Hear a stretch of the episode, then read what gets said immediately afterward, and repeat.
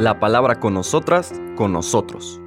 Una reflexión de la palabra cotidiana en diálogo con el acontecer de la comunidad universitaria.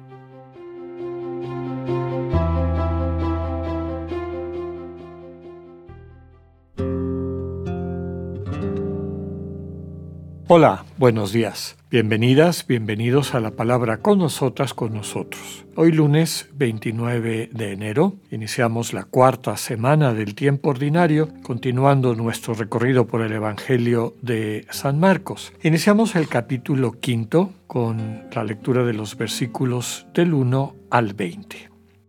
En aquel tiempo, después de atravesar el lago de Genezaret, Jesús y sus discípulos llegaron a la otra orilla, a la región de los Gerasenos.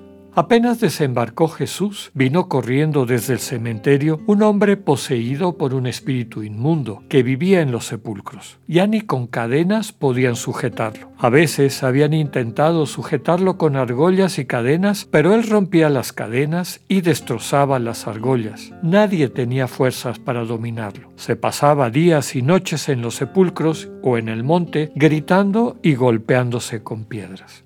Cuando aquel hombre vio de lejos a Jesús, se echó a correr, vino a postrarse ante él y gritó a voz en cuello, ¿Qué quieres tú conmigo, Jesús, Hijo de Dios Altísimo? Te ruego por Dios que no me atormentes. Dijo esto porque Jesús le había mandado al espíritu inmundo que saliera de aquel hombre.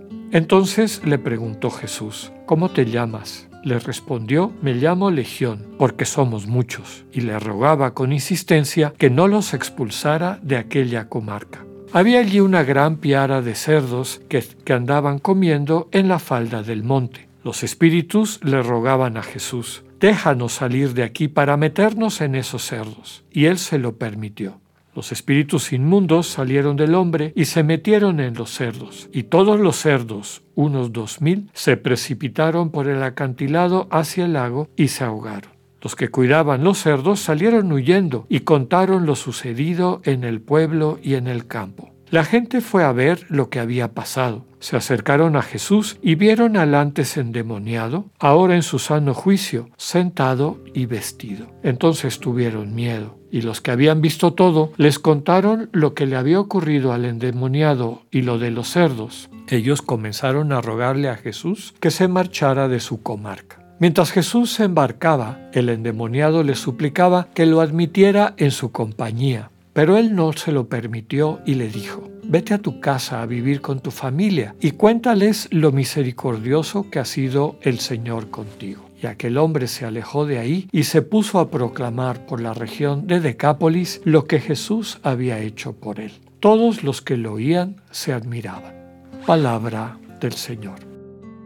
Pues hoy quise iniciar con la lectura porque como ven es una perícopa, una escena y por lo tanto se traduce en una lectura extensa, larga, compleja. Primeros elementos que valdría la pena recuperar. En el Evangelio de Marcos, en esta secuencia que nos permite ir conociendo a Jesús, una secuencia de escenas. Hay un recurso que utiliza mucho el evangelista, y lo vamos a ver en los próximos capítulos, las próximas lecturas, que Jesús atraviesa el lago. Va de un lado, atravesó el lago y llegó a esta comarca, y luego volvió a atravesar el lago y llegó a tal lugar.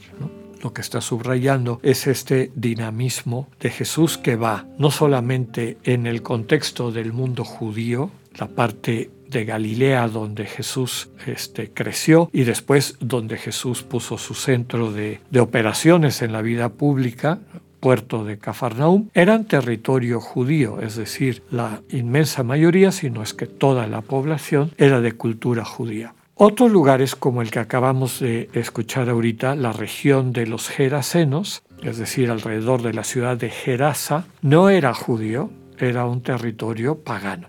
Entonces, el relato que nos dice que Jesús atraviesa el lago, atraviesa esto que podríamos decir es una barrera natural entre no solamente el territorio, sino el mundo judío y el mundo pagano, Jesús lo atraviesa. Llama la atención que en todo el relato no se habla de los discípulos, como que aquí el personaje principal es Jesús. Los discípulos todavía no están muy listos para poder dar ese salto. Y por eso este relato también es paradigmático del crecimiento de la fe cristiana, del reino de Dios, del proyecto de Dios, más allá de las fronteras del judaísmo.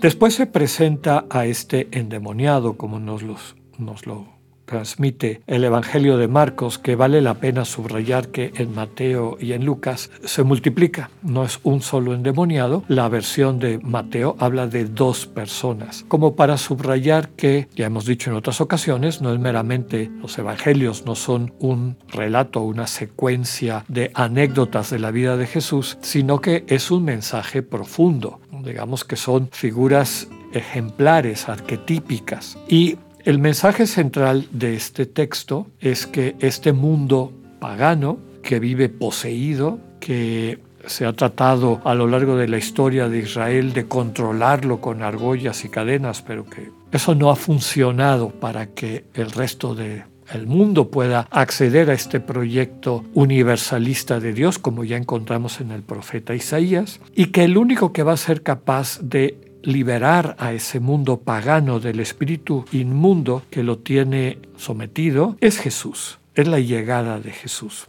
En otras ocasiones hemos comentado también que aquí se describe no solamente este proceso de maduración, de extensión de quienes van creciendo en conciencia para reconocer al Dios vivo y pasar a ser parte de su proyecto, incorporarse a esta familia de Dios, a esta comunión de Dios, sino también es ejemplar de cara a nuestro propio camino la multitud de presencias destructivas, opresoras que mantiene a este pueblo y que mantiene esta persona, y podríamos decir que nos mantiene a cada una y cada uno de nosotros presos, poseídos en ese sentido, digamos, más eh, general del término, incapaces de poder hacernos cargo de nuestra dignidad, y esto desde luego queda muy bonito expresado al final del relato cuando llegan los contemporáneos, los paisanos de este endemoniado, y ya no lo encuentran como había estado, el antes endemoniado, dice Marcos, ahora está en su sano juicio, sentado y vestido.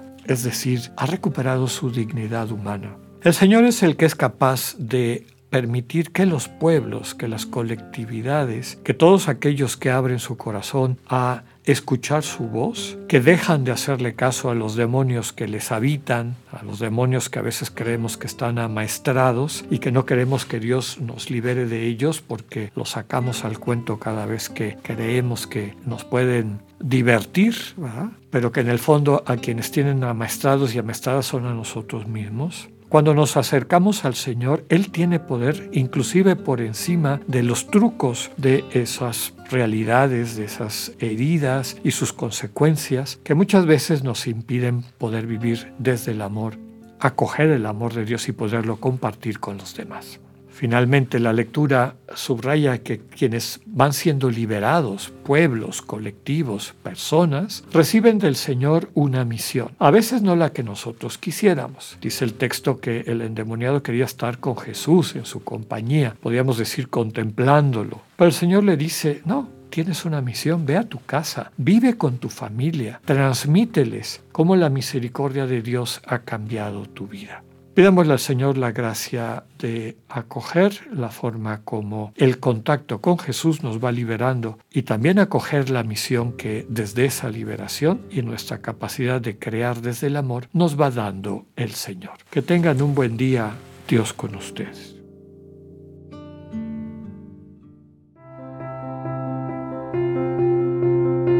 Acabamos de escuchar el mensaje del Padre Alexander Satirka.